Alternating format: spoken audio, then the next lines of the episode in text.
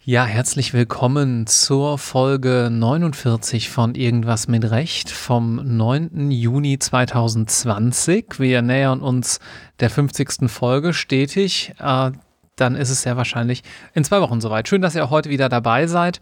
Wir sprechen heute ein bisschen über IP-IT-Recht und wie man als Rechtsanwalt Synchronsprecher nebenbei sein kann und was es eigentlich damit so auf sich hat und auch natürlich, wie man das Ganze mit der juristischen Tätigkeit wieder verknüpft. Dafür spreche ich mit Fabian Hollwitz. Hallo, Herr Hollwitz. Ja, grüße Sie, Herr Orndorff. Vielen Dank für die Einladung. Danke, dass Sie sich die Zeit nehmen, hier heute ein kleines bisschen Rede und Antwort zu stehen. Sie kennen das Format. Ähm, vielleicht erzählen Sie erstmal ein kleines bisschen was über sich wo kommen Sie her? Wo haben Sie studiert?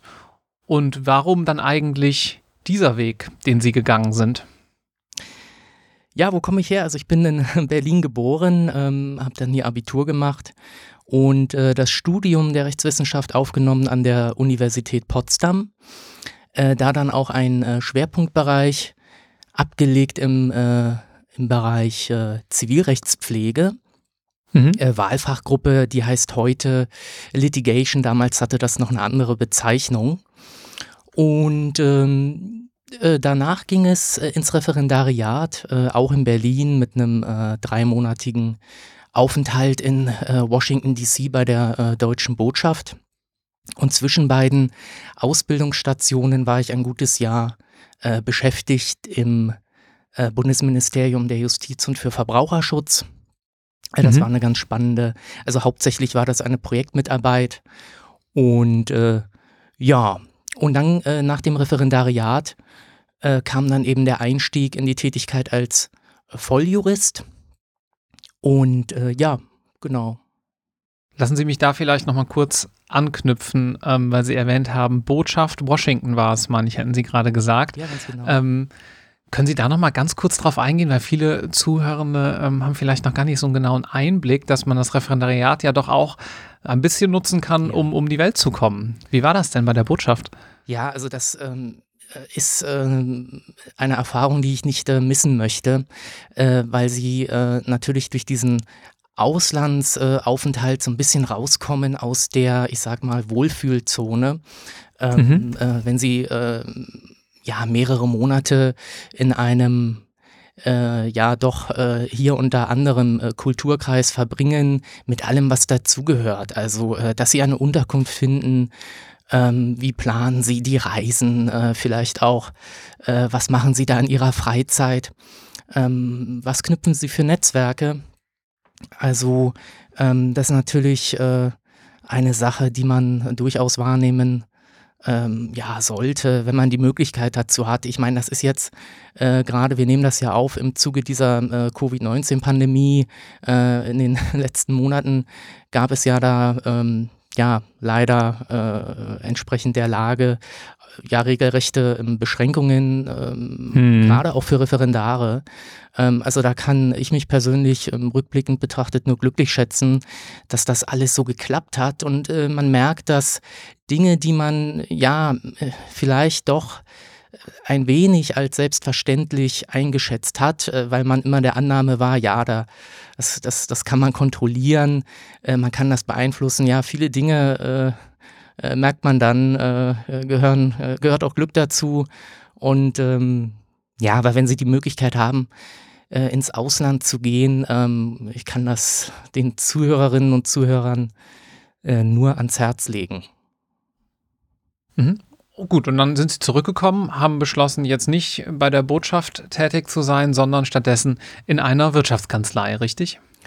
Ja, also so ist das gekommen. Ich hatte ähm, nach dem Referendariat ähm, eben meine äh, Vorstellungsrunden und ähm, letztlich war es dann auch der persönliche Eindruck, den ich gewonnen habe in dem äh, Team, in dem äh, Kernteam, in dem ich äh, knapp vier Jahre tätig gewesen bin, äh, erstreckt über zwei verschiedene Kanzleien. Ähm, also mhm.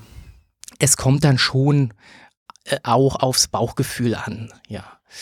Ja, also sie sind ähm, letztlich, äh, wenn sie zum Volljuristen ausgebildet werden, ähm, durchaus auch äh, Generalist. Das heißt, sie können ähm, mit, dem, mit der Ausbildung zum Volljuristen unheimlich vielseitig tätig sein.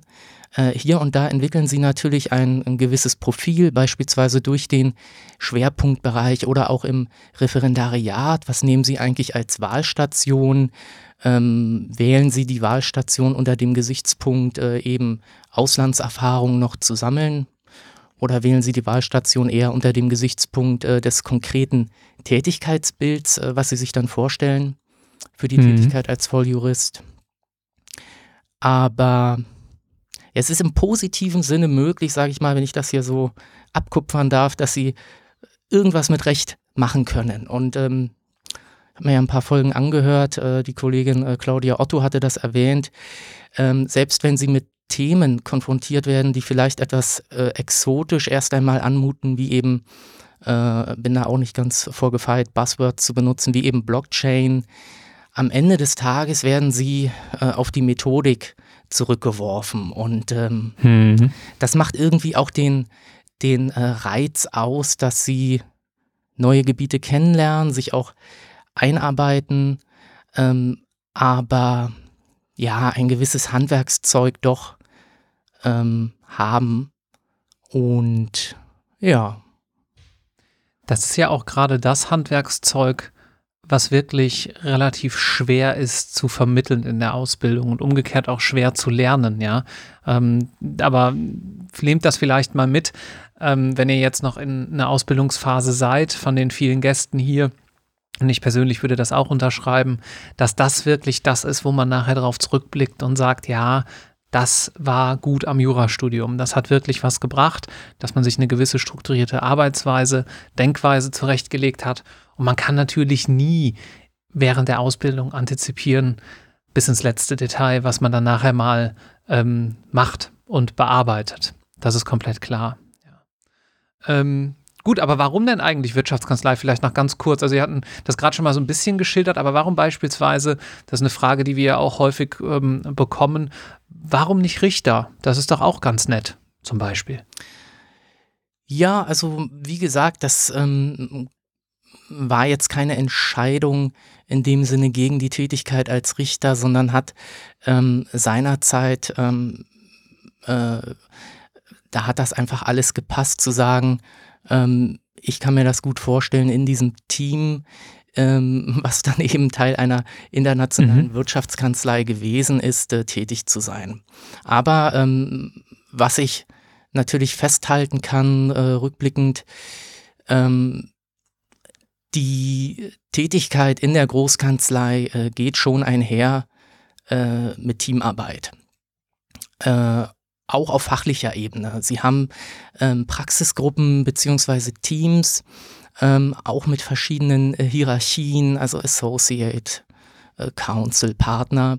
Und äh, das ist dann ein durchaus arbeitsteiliges äh, Tätigsein. Ähm, in Fragen, wer übernimmt die Kommunikation mit dem Mandanten, das ist etwas, was man äh, auf keinen Fall unterschätzen darf. Das ist eigentlich ja eine, eine, ein eigenes Feld, ähm, der juristischen Tätigkeit, ja, und dann eben die mhm. eigentliche Bearbeitung der Rechtsfragen, aber auch die äh, Sachverhaltsaufklärung. Ähm, vielleicht gibt es da äh, Kolleginnen und Kollegen mit einem besonderen forensischen Gespür oder, oder äh, mhm. Zugang zu äh, Themen.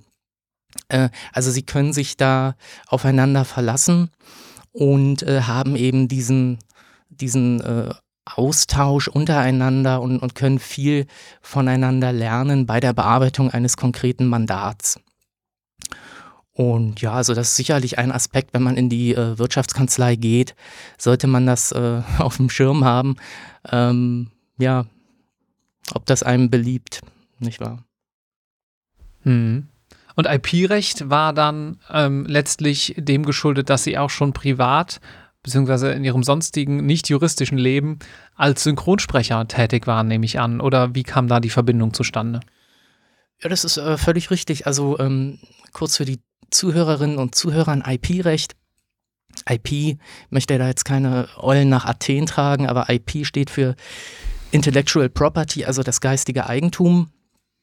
Ähm, und in der deutschen Rechtsordnung äh, sind äh, diese, diese Fragen des geistigen Eigentums verstreut über verschiedene Gesetze, äh, aber es ist doch im Wesentlichen das Urheberrechtsgesetz. Und äh, im Urheberrechtsgesetz sind äh, Fragen geregelt, auch der ausübenden Künstler beispielsweise. Und als Synchronsprecher, der ich ja schon war, ja, seit meiner Kindheit oder bin seit meiner Kindheit, also vor Aufnahme der, des Studiums, ähm, ja, da wird man natürlich äh, äh, konfrontiert ähm, mit der Tatsache, dass diese ganze Filmproduktion nur dann laufen kann, wenn vernünftige vertragliche Regelungen bestehen und äh, das alles äh, sich äh, abspielt, äh, sozusagen in einem auf einem Betriebssystem der Rechtsordnung. Und da mhm. haben Sie also diese, diesen, diesen vielleicht einfacheren Zugang ähm, zu dem Thema IP. Mhm. Lassen Sie uns noch mal ganz kurz ähm, darauf ein bisschen näher eingehen. Und zwar dahingehend, dass Sie ja ein Mandat, und das gilt ja in eigentlich jedem Rechtsgebiet, nur dann sehr gut bearbeiten können, wenn Sie auch das dahinterliegende Business Model verstehen. Das war bei Ihnen jetzt jedenfalls dann, wenn es um Fragen im Zusammenhang mit Synchronsprache geht, natürlich sozusagen äh, naturgegeben der Fall. Sie haben es gerade gesagt. Sie sind seit Ihrem Kindesalter, haben Sie gesagt, Synchronsprecher. Wann haben Sie angefangen? Da war ich acht Jahre alt. Ja, ja. Ja, okay, dann kann man das wahrscheinlich so sagen. Ähm, aber jeder andere Anwalt muss sich ja auch da reindenken, was der Mandant braucht und dann natürlich dahingehend eine passende rechtliche Lösung entwickeln. Deswegen würde ich ganz gerne jetzt an diesem Beispiel Synchronsprechen nochmal ein bisschen einfach darüber mit Ihnen reden, um auch zu zeigen, wie feingliedrig so ein Verständnis sein kann. Und Sie kommen ja jetzt von beiden Seiten. Wahrscheinlich muss der Durchschnittsanwalt das jetzt nicht in dem Detail kennen, wie Sie das kennen, aber wir können ja vielleicht doch mal versuchen aufzuzeigen, dass es da recht viele Nuancen gibt, die sich dann auch rechtlich natürlich am Ende des Tages alle auswirken. Synchronsprechen, braucht man das mit Netflix und Co. eigentlich noch? Mal provokant gefragt. Ja, wunderbare Frage. Also ähm, da ist in dem Sinne alles vertretbar. Ähm, das ist so, dass äh, tatsächlich äh, in den letzten Jahren äh, die Stimmen lauter werden zu sagen, also Produktionen überhaupt zu synchronisieren, ja, das geht gar nicht. Ähm, gut, muss man so akzeptieren. Ähm, man sieht jetzt beispielsweise daran, dass bei den äh, Academy Awards äh, in diesem Jahr der äh, Oscar für den besten Film vergeben worden ist an den Film Parasite aus äh, Südkorea. Also wohlgemerkt nicht mhm. der Film für den besten ausländischen Film, sondern der Academy Award eben für den besten Film. Und äh, da liegt jetzt die Annahme vielleicht nahe zu sagen, aha, gut, äh, amerikanischer Preis äh, wurde da vergeben an eine Produktion, an eine Produktion, die gar nicht englischsprachig ist. Also muss der Film ja da auch synchronisiert worden sein. Nee, das wurde er gar nicht. Also es gibt bis heute keine englisch synchronisierte äh, Fassung dieses, äh, dieses äh, Films Parasite. Während im deutschsprachigen mhm. Raum dieser Film synchronisiert worden ist. Und ähm, daran sieht man eigentlich, dass trotz dieser ganzen ähm, Debatte, ob überhaupt noch synchronisiert werden sollte, ähm, die Synchronfassungen zumindest im deutschsprachigen Raum eine eigenständige Bedeutung haben. Äh, mhm. Bin da jetzt auch nicht ganz, äh, wie soll ich sagen, also äh, mir fehlt da vielleicht ein bisschen die Objektivität, wenn Sie da tätig sind seit 27 Jahren als Synchronsprecher. Äh, ich glaube, da würde ich mir was vormachen, wenn ich sagen würde, also dass das auf alle Zeiten so bleibt. Also äh, das ist natürlich etwas, was ich mir auch irgendwie wünsche. Äh, Klar. Aber das heißt jetzt nicht, dass ich privat äh, nun US-amerikanische Filme auf Deutsch äh, schaue. Also man merkt natürlich den, den Stellenwert der Synchronisation dann, wenn es um Produktionen geht, äh, vielleicht aus dem asiatischen Raum. Aber wie gesagt, auch da sehen wir, in den USA ging das alles mit bloßer Untertitelung und äh, mhm. äh, in Deutschland würde, würde man solche Produktionen eben auch synchronisieren. Ich habe gestern Abend in Vorbereitung auf unsere Folge, würde ich ja jetzt einfach mal als steile These behaupten, nochmal Kill mhm. Bill Volume 1 geschaut. Kill Bill, ähm, ja. Im, mhm. ja. im Originalton. Und ich hatte den zuletzt vor ja, irgendwie 15 Jahren, als er herausgekommen war, gesehen, damals auf Deutsch. Und ich wusste gar nicht, dass es da japanische Stellen drin gibt. Und dann, die gibt es, ja. Ähm, und da war dann das entsprechend mit Untertiteln einfach belegt. Die waren dann auch nicht auf Englisch synchronisiert. Und dann dachte ich mir, ach, das ist ja ein interessantes Finding. Ähm, auf der anderen Seite könnte ich mir aber auch, und fand das gut, ich schaue auch natürlich dann entsprechend viel, wie viele andere ja auch, ähm, auf Englisch.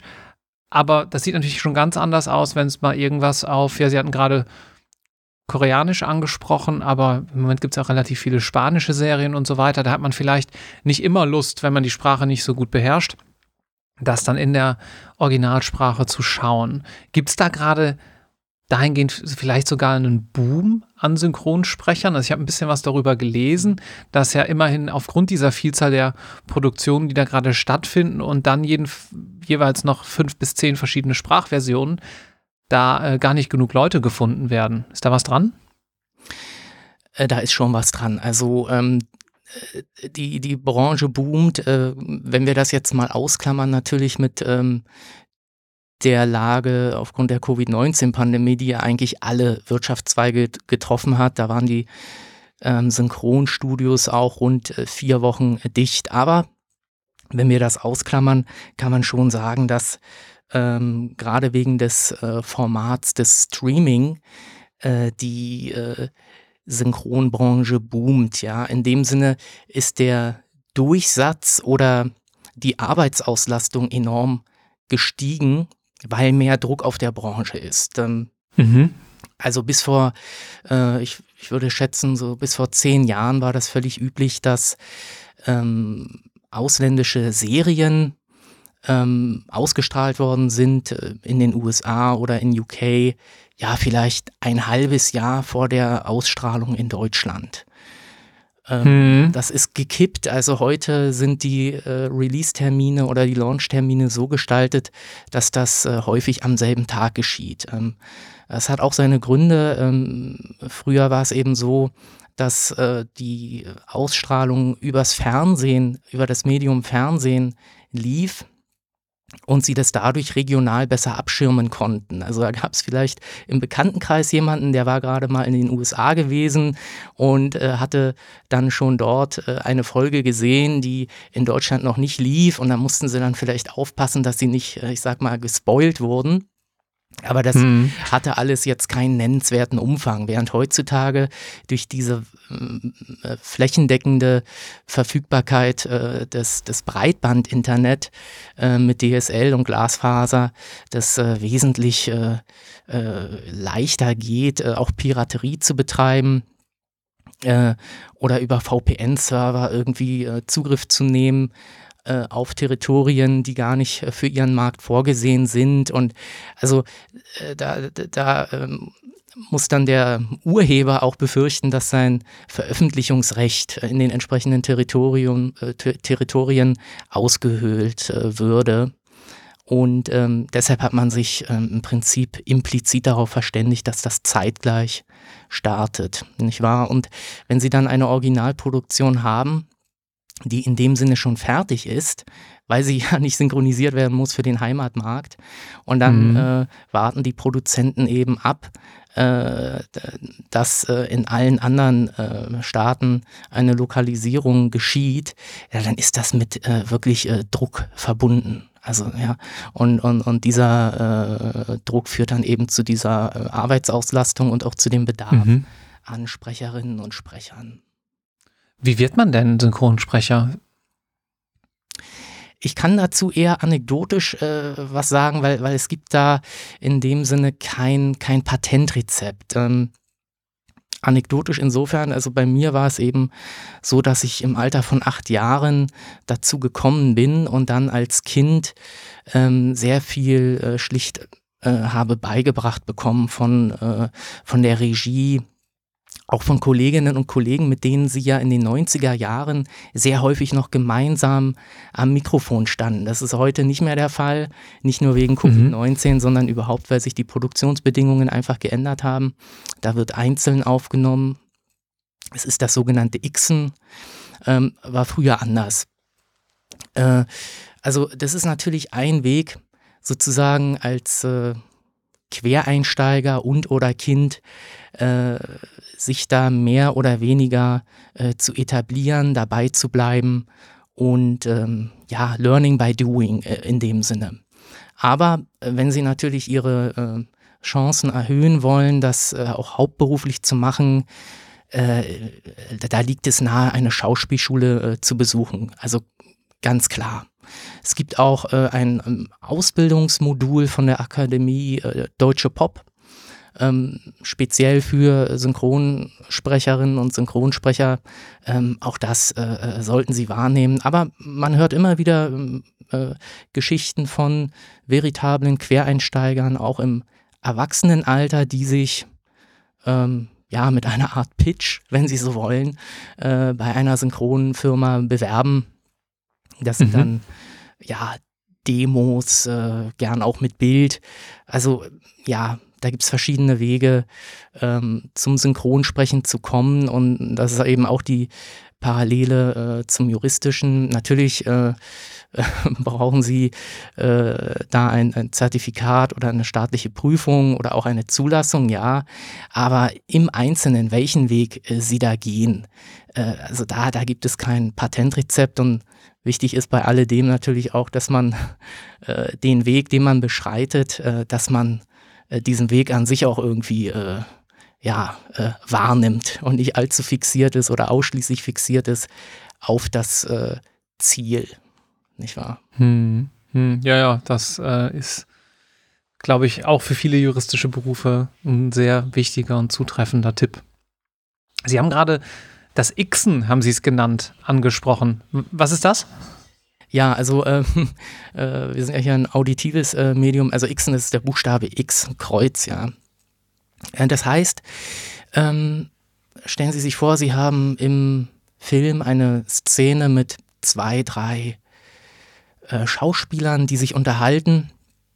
Äh, dann war es eben, ich sag mal früher, ganz normal, dass sie versucht haben, diese zwei, drei Synchronsprecher zur gleichen Zeit in das äh, Atelier zu bekommen, äh, damit die dort äh, sich aufeinander ein, einspielen können. Das war dann nicht zwingend so, dass tatsächlich gleichzeitig in das Mikrofon wo gesprochen worden ist sondern man hat dann häufig auch verschiedene Bänder aufgenommen. Aber äh, die Kolleginnen und Kollegen waren eben äh, zur selben Zeit am selben Ort, konnten sich auch die äh, deutschen Takes, so nennt man das, ein Take, ähm, ja auch ansprechen, nicht wahr? Also jemand hat seinen Satz gesagt, war dann fertig aufgenommen, hat dann aber nicht zwingend äh, Platz genommen und den anderen mal machen lassen, sondern hat sich dann neben das Pult gestellt, still äh, bei der Aufnahme. Aber bevor eben diese vier, können wir gerne nochmal drüber sprechen, was eigentlich die vier ist, also bevor die eigentliche Aufnahme dann losging, äh, hat dann diese Person demjenigen, der direkt vor Mikro steht, einen, äh, ja, äh, also einen Text nochmal mit auf den Weg gegeben, ja, um, um diese mhm. Stimmung zu erzeugen, um da zu helfen. Ähm, das ist jetzt beim Xen nicht der Fall. Das ist also dann einfach so, dass sie als Sprecher der einzige Sprecher sind im Atelier. Mhm. Mhm. Und ähm, ja, warum das so ist, also ähm, das äh, sicherlich äh, unterm Strich geht es wahrscheinlich schneller. Ja, also es ist, es ist mhm. wirtschaftlicher, das so zu machen. Und ähm, sie sind natürlich als äh, Sprecher, ähm, müssen sie sowieso in der Lage sein, die, äh, die Tatsache, dass zwei, drei Leute dort im Bild sind, das müssen sie äh, sich selbst, diese, diese, sie müssen sich da hineinversetzen können und auch ohne dass jemand ihnen den, den äh, vorherigen Satz anspricht, äh, müssen sie in der Lage sein, ihren eigenen Text so zu sprechen, dass der Anschluss stimmt, ja. Ähm, das ist vielleicht eine Fähigkeit, die man haben sollte äh, beim Xen, die ist, die ist jetzt vielleicht noch etwas mehr gefordert, als es früher der Fall war. Also das heißt, Sie haben eine deutsche Übersetzung vorliegen? Ganz genau, ja. Den, den reinen Text, ja. Ja. Und dann müssen sie das aber ja wahrscheinlich auch, ich nehme jetzt mal an, wenn man so ein normales Gespräch in einer Serie oder einem Film hat, wie wir das hier gerade führen, müssen sie das ja auch halbwegs lippensynchron hinkriegen. Ich nehme an, auch so, dass zum Beispiel der geschlossene Mund und der offene Mund halbwegs stimmt. Geht das denn überhaupt? Äh, das geht schon. Also das ist dann eigentlich ein ähm, großer Verdienst des äh, Dialogbuches, muss man sagen. Es gibt äh, auf Stufe 0 eine, eine Rohübersetzung, ähm, vielleicht nicht in jedem Fall, aber gerade bei äh, japanischen äh, Produktionen äh, gibt es erstmal eine Rohübersetzung und dann eben ein Gewerk. Das ist äh, die, die äh, Dialogbuchautorin oder der Dialogbuchautor. Ein Gewerk, was sich dediziert damit befasst, diese äh, diesen schon vorhandenen Rohtext noch einmal so zu bearbeiten, dass ein deutschsprachiger Text äh, dabei herauskommt, der, wenn er gesprochen wird, zum Bild passt. Und Sie haben schon diese Lippen, äh, diesen, diesen jeweiligen Lippenschluss angesprochen. Also das sind ähm, Labiale, so heißt das im Jargon, ähm, bei dem Buchstaben B, M, P ich hoffe, das hat jetzt nicht allzu sehr geploppt hier mit dem schon riesigen Nö. Windschutz hier auf dem Mikrofon. Und dann gibt es auch äh, semilabiale bzw. Halblippenschlüsse. Äh, das merken Sie, wenn Sie die Lippen zusammenpressen, beispielsweise bei einem F, nicht wahr? Und das sind alles äh, Dinge, die der Dialogbuchautor schon antizipiert und Ihnen das Dialogbuch so schreibt, dass wenn der Sprecher den, den Text mit einer äh, vernünftigen Rhythmik dann einspricht, dass das passt. Sie haben also sozusagen schon einen ziemlich äh, festen Rahmen vorgegeben, der ist aber nicht völlig fix. Also wenn Sie äh, minimalinvasiv da etwas ändern und einen guten Grund dafür haben.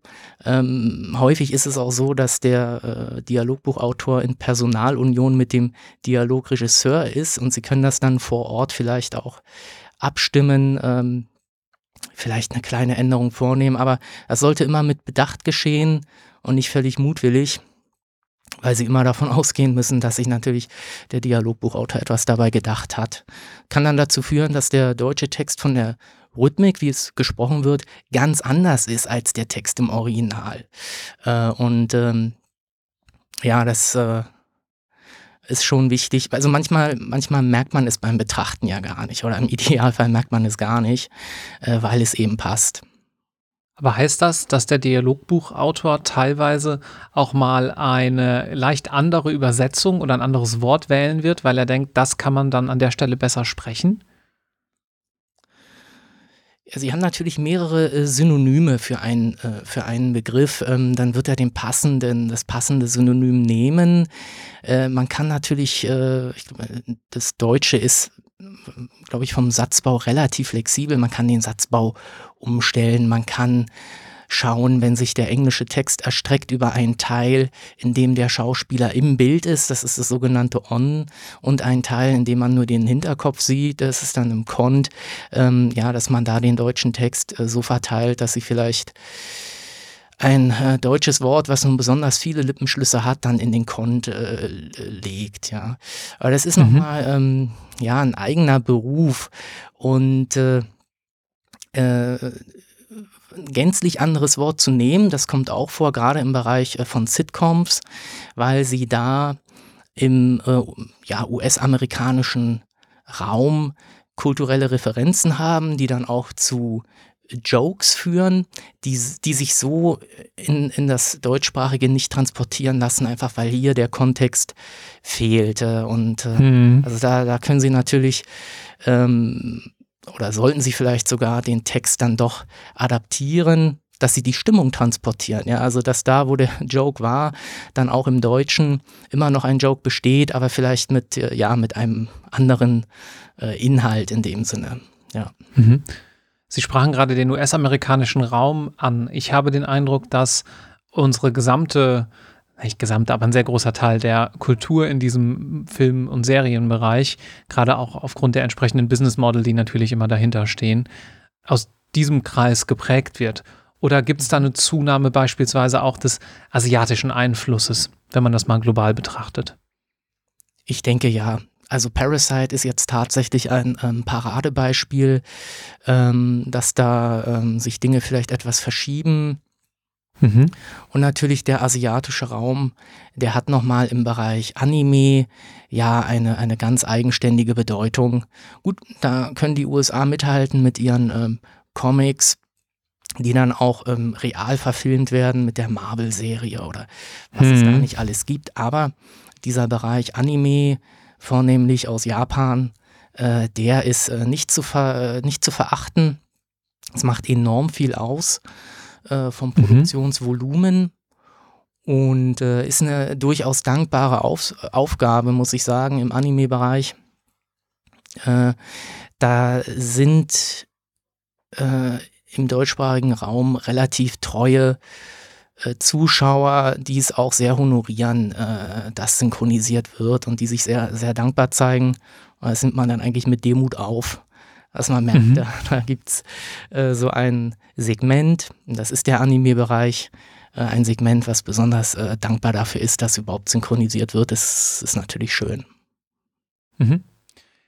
Und wie kommt es zu der Auswahl des Synchronsprechers? Wahrscheinlich müssen Sie jetzt, wenn wir mal wieder in den realen Film gehen, ja auch hauptsächlich oder halbwegs ähm, zur Person passen, die synchronisiert werden soll, oder? Ich könnte mir vorstellen, dass jetzt ein ja. Actionstar mit breiten mhm. Schultern, den wird man jetzt mit einer eher tiefen Stimme vielleicht versuchen zu besetzen in der Übersetzung. Also ein schönes Beispiel ist immer Bruce Willis, der in der deutschen Übersetzung, der deutschen Synchronisierung eine deutlich tiefere Stimme hat, als der Schauspieler tatsächlich hat. Ist das richtig? Ist das ein ausschlaggebendes Argument oder welche Faktoren spielen da bei der Auswahl des Sprechers noch eine Rolle?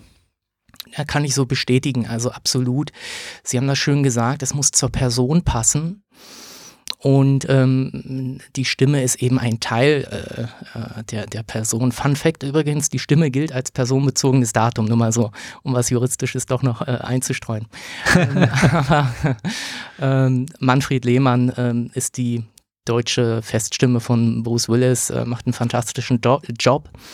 Und äh, ja, in dem Fall ist es tatsächlich so, dass äh, diese Stimme des Manfred Lehmann etwas äh, ja, abweicht äh, von Bruce Willis.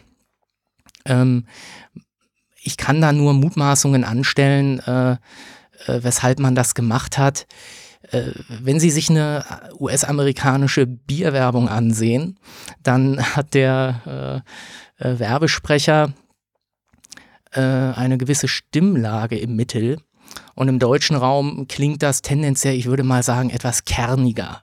Äh, das heißt, mhm. Äh, man will äh, mit unterschiedlichen Ausdrucksformen dasselbe Gefühl transportieren. Und äh, äh, wenn Sie natürlich durch die Nachvertonung im Synchronbereich die Möglichkeit haben, eine Stimme zu nehmen, von der Sie den Eindruck haben, die wird im deutschen Kulturkreis als actionmäßiger wahrgenommen, ja, dann nehmen Sie die. Das äh, hm. ist allerdings nicht zwingend. Also ähm, es ist auch häufig so, dass die deutsche Stimme schlicht und ergreifend äh, im Gleichlauf ist äh, mit der US-amerikanischen Stimme.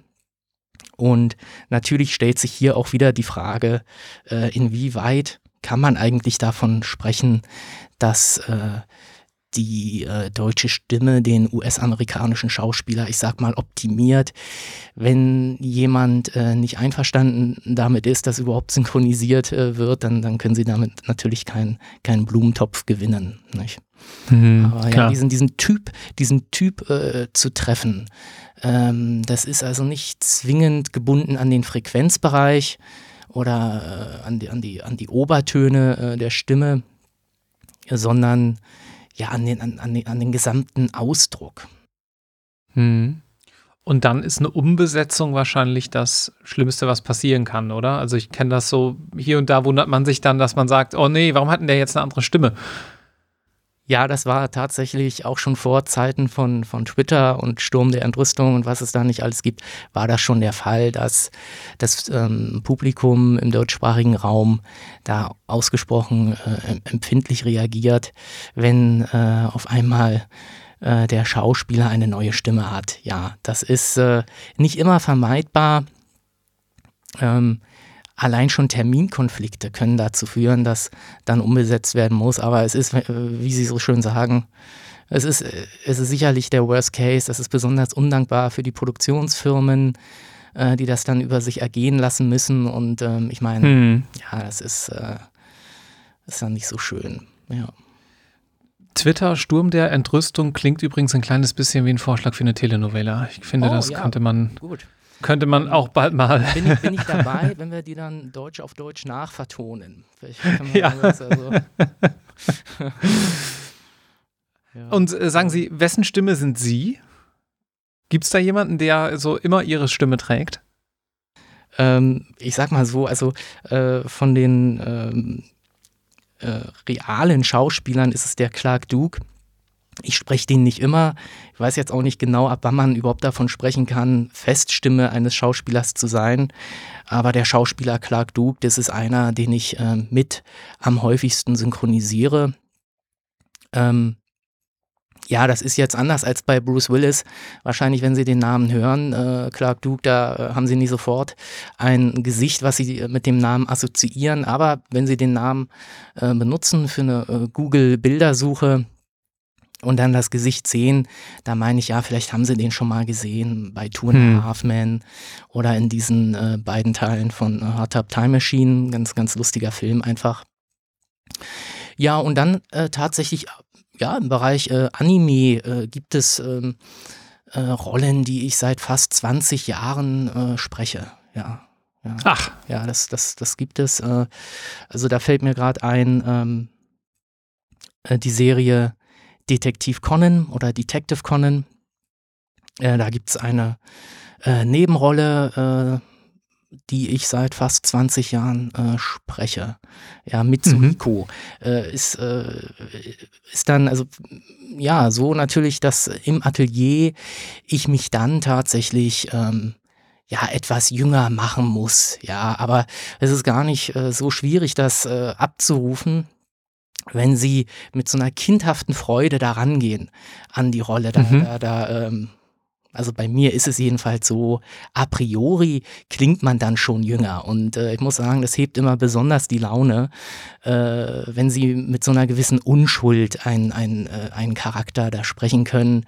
Ähm, Gerade da ich das ja nebenberuflich mache und äh, im Hauptberuf doch konfrontiert bin mit Streitfragen, ja, die durchaus äh, kontrovers sind, unangenehm werden können, ja, äh, haben sie da so eine Rolle, das ist, das ist also äh, das ist ein toller Ausgleich und ist einfach schön, äh, wenn sie jetzt vielleicht mit einem hauptberuflichen Sprecher äh, reden würden, der würde vielleicht sagen, nee, das ist mir zu eindimensional. Ich möchte vielleicht einen Charakter sprechen, der äh, ja Ecken und Kanten hat, vielleicht ein bisschen mhm. was äh, Diabolisches oder so. Mag alles sein. Ja, das ist eine Rolle, die ich sehr lange spreche und äh, dafür auch sehr dankbar bin und auch entsprechendes Feedback bekomme äh, aus den äh, ja, interessierten Kreisen hier ähm, im mhm. deutschsprachigen mhm. Raum. Äh, ist eine schöne Sache. Sagen Sie, wir können ja ein kleines Geheimnis lüften. Wir haben uns ja mal im Rahmen unserer anwaltlichen Tätigkeit kennengelernt ja. und da haben wir miteinander telefoniert. Ja. Und so kam dieses Interview jetzt auch mittelbar zustande. Ja. Und weil Sie es gerade ansprechen, dass es ja auch schon mal Konflikte gibt in mhm. der anwaltlichen Tätigkeit, wo Sie dann natürlich auch entsprechend anders auftreten. Ich muss sagen, ähm, ich fand das Telefonat damals sehr angenehm, weil sie natürlich eine recht geschulte Stimme haben. Das wird man jetzt ja hier auch schon die letzten 30 Minuten wahrgenommen haben. Das Und mich würde noch, mich würde abschließend noch ein, eine Sache interessieren oder zwei Sachen eigentlich noch. Die erste ist, haben Sie Tipps für äh, diejenigen, die jetzt bald in eine juristische Tätigkeit mhm. gehen, wie man sich mal mit seiner eigenen Stimme auseinandersetzen sollte, damit diese auch vielleicht einfach erstmal als erster Schritt bewusster gesteuert werden kann? Was kann man denn da machen? Das A und O ist die Atmung tatsächlich. Ähm, dass mhm. sie ähm, vielleicht wegkommen davon äh, zu atmen, ich sage es jetzt mal vereinfacht und klischeemäßig, äh, wie ein äh, Leistungssportler und viel mit dem Brustkorb äh, arbeiten, um vielleicht einen Marathon äh, durchhalten zu können und kein Seitenstechen bekommen, sondern dass sie mehr durch den äh, Bauch atmen, tiefer, also an einer, an einer tieferen Position bis zum Zwerchfell, ja, dass sich die Bauchdecke mhm. Äh, hebt. Ähm, das ja, das macht, denke ich, schon eine Menge aus. Es beruhigt einen auch. Ähm, äh,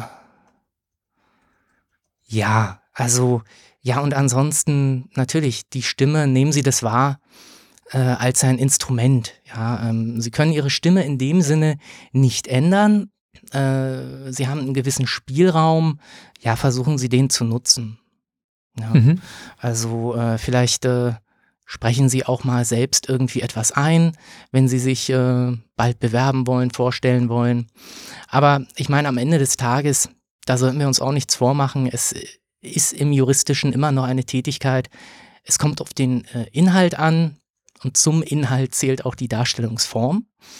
Hm. Äh, und äh, wie sie da jetzt klingen. Also es sind vielleicht so die letzten 20 Prozent nach Pareto, äh, die letzten 20 Prozent und da können Sie nochmal 50 Prozent Ihrer gesamten Arbeit drauf verwenden. Das ist auch keine vergebene Liebesmüh, das lohnt sich. Aber äh, letztlich, ähm, ja, äh, wenn Sie den Eindruck haben als Studierender, dass das ähm, bisher kein Problem war mit Ihrer Stimme, dann äh, halte ich es mit dem äh, Mantra, was aus dem IT-Bereich kommt, meine ich, äh, never change a running system. Also hm. seien Sie da nicht zu verkopft. Ähm, das bringt am Ende vielleicht äh, ja gar nichts oder geht nach hinten los. Ähm, ja, aber heutzutage mit den äh, Möglichkeiten, sich zu informieren, ja, nutzen Sie auch einfach YouTube. Ja, also geben Sie da ein. Äh, Begriffe vielleicht auch äh, dann auf Englisch, da ist das Sortiment an Videos größer, weil dieser Raum unendlichfach größer ist als der deutschsprachige Raum. Ähm, ja, Mhm. Und dann, dann, schauen sie, ob sie, ja, wie weit sie da mitgehen wollen. Ja. Mhm. Sie hatten es gerade schon indirekt ein bisschen angesprochen und vorhin klang es auch mal durch, nämlich die Frage Bewerbungsprozesse und mhm. da natürlich auch die eigene Stimme. Das wird ja jetzt gerade durch entsprechende Zoom, äh, Skype und Co. Konferenzen und auch Bewerbungsgespräche, die darüber größtenteils geführt werden, immer wichtiger. Und wer weiß, wie lange das noch anhält. Also in meinem Umfeld sind sehr, sehr viele ähm, Absolventen oder auch Anwaltskollegen, die jetzt gerade dann entsprechend ihre ersten Jobinterviews alle online führen. Sie sind ja gerade, das haben wir noch gar nicht verraten, in einer etwas ähnlichen Position. Sie bewerben sich gerade auch mal wieder und sind in Gesprächen mit vielen potenziellen Arbeitgebern. Da wollen wir auch gar nicht so viel drüber sprechen, was da konkret ansteht. Aber vielleicht können Sie ja noch mal so ein paar Tipps den Zuhörenden geben, dahingehend, was es da in solchen digitalen Bewerbungsgesprächen zu beachten gibt? Ist das ein Thema, mit dem Sie sich beschäftigen? Wahrscheinlich jetzt ja gerade aufgrund Ihrer Situation schon, oder? Ja, aufgrund der Situation. Ähm, und auch aufgrund meines Interesses für, für IT letztlich, das ist, äh, wenn Sie sich jetzt nämlich ähm, vorstellen, und das kann sein bei einem zukünftigen möglichen Dienstherrn, Arbeitgeber, Auftraggeber, oder vielleicht auch wenn Sie äh, überlegen, äh, einem Mandanten äh, sich selbst vorzustellen, ähm, dann äh, kommen Sie natürlich in den Bereich Videokonferenz. Und äh, ja, man muss sich immer vergegenwärtigen, da möchte ich jetzt auch, äh, ja, äh, es leuchtet an sich ein, aber diese Videokonferenzen, die finden live statt werden gestreamt und die sind nicht on demand. Das heißt, Ihr Rechner, äh, der hat äh, naturgemäß keine Möglichkeit, äh, zwischenzuspeichern. Das heißt, die äh, die, die Internetleitung, die muss zu jeder Zeit, zu jeder Tausendstel Sekunde äh, möglichst frei sein, maximale mhm. Verfügbarkeit haben für den Stream. Ähm, da ist es ähm, meines Erachtens ganz äh, nützlich, äh, wenn Sie sich einen Ruck geben und ein Ethernet-Kabel benutzen, ja, und äh, die äh, Verbindung in der Wohnung zum Router oder zum DSL-Modem ja verkabeln. Ähm, ist natürlich verbunden mit einer Stolpergefahr. Ja, also hier äh, kurzer Disclaimer. Und es gibt ja sogar Geräte, da ist das gar nicht so einfach möglich. Also ähm, wenn Sie jetzt irgendwie ein iPad haben, äh, brauchen Sie einen Adapter. Dann gibt es auch ähm, Smartphones, die Sie auf ein Stativ stellen können äh, und wunderbar als Kamera benutzen können. Äh, aber äh, ob Sie da wirklich über einen Adapter Ethernet nutzen können, das, äh, das ist nicht gesagt. Es unterstützt nicht jedes Gerät, aber äh, sie, sie, sie machen damit im Prinzip diesen äh, technischen Prozess äh, schon mal einfacher, weil wesentlich weniger Unwägbarkeiten dann im Spiel sind, wie eben Störfrequenzen, Interferenzen. Äh, sondern es läuft durchs Kabel. Das kann man dann auch noch ad absurdum treiben, sag ich mal. Wenn Sie dann überlegen, nehme ich vielleicht ein geschirmtes Kabel, nehme ich ein möglich, äh, möglichst kurzes Kabel, achte ich darauf, dass das nicht geknickt ist. Also da wird's dann, äh, geht es in den Bereich äh, Hobby oder, oder, oder, private Passion. Darauf kommt es dann äh, hoffentlich dann auch nicht an äh, bei der Vorstellung, nicht wahr? Das, das das ist schon fast esoterisch. Es ist esoterisch vielleicht, ist auch ein bisschen geeky, aber wie gesagt, wenn Sie im informationstechnischen Bereich äh, unterwegs sind, dann entwickeln Sie da eine gewisse äh, Passion äh, für solche Aspekte. Ja, ja. Ja, mir geht das natürlich ganz ähnlich. Also äh, das hier ist jetzt ja gerade auch wieder mal alles remote aufgenommen und es ist schon interessant, was für einen anderen Eindruck da auch man auch einfach machen kann, wenn man ein kleines bisschen in die Hardware investiert. Hört doch dazu mal nach, ähm, unsere Folge zum guten Podcast. Das war eine Spezialfolge, die wir vor einem guten Monat veröffentlicht haben. Wenn ihr daraus mal ähm, das nehmt, was dort Tim Pritlove empfohlen hat, gerade auch so was Mikrofone angeht, ähm, das ist nämlich tatsächlich häufig ein ganz unterschätzter Faktor, dann seht ihr natürlich im Bewerbungsgespräch auch wieder deutlich besser aus und klingt vor allem besser, verursacht beim Gegenüber auch weniger Stress. Herr Holwitz, ich glaube, das war's. Ja, äh, also wunderbar. Also ganz herzlichen Dank für das Gespräch. Äh, ja, also ab, wollten Sie jetzt sagen, wollten Sie mich jetzt gerade fragen, ich war, ob ich noch ein abschließendes. Äh, genau. Ja, also ein bisschen unterbrochen. Ja, machen Sie sich nicht verrückt und bleiben Sie Mensch. Das sind doch schöne Worte. Vielen Dank. Das war Fabian Hollwitz, ähm, Rechtsanwalt und Synchronsprecher aus Berlin. Vielen Dank, dass Sie sich die Zeit genommen haben. Tschüss. Tschüss, danke. Und euch vielen Dank, dass ihr zugehört habt bei dieser Folge Irgendwas mit Recht. Wir freuen uns, dass das Ganze auch in Covid-Zeiten auf so gute Resonanz bei euch stößt. Ihr erreicht uns natürlich wie gewohnt unter feedback at irgendwasmitrecht.de, auf Twitter unter dem Namen imr-podcast und auf Instagram entsprechend als at irgendwas mit Recht.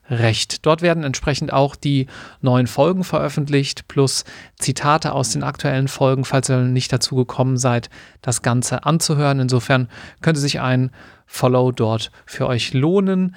Ähm, gibt uns ansonsten gerne eine gute Bewertung auf iTunes. Das hilft dem Podcast auch für andere sichtbar zu machen. Und schlagt uns bitte Gäste vor, denn wir sprechen natürlich hier am liebsten mit denjenigen Menschen, die ihr auch unbedingt einmal hören möchtet. Vielen Dank für heute. Macht's gut, bleibt gesund. Tschüss.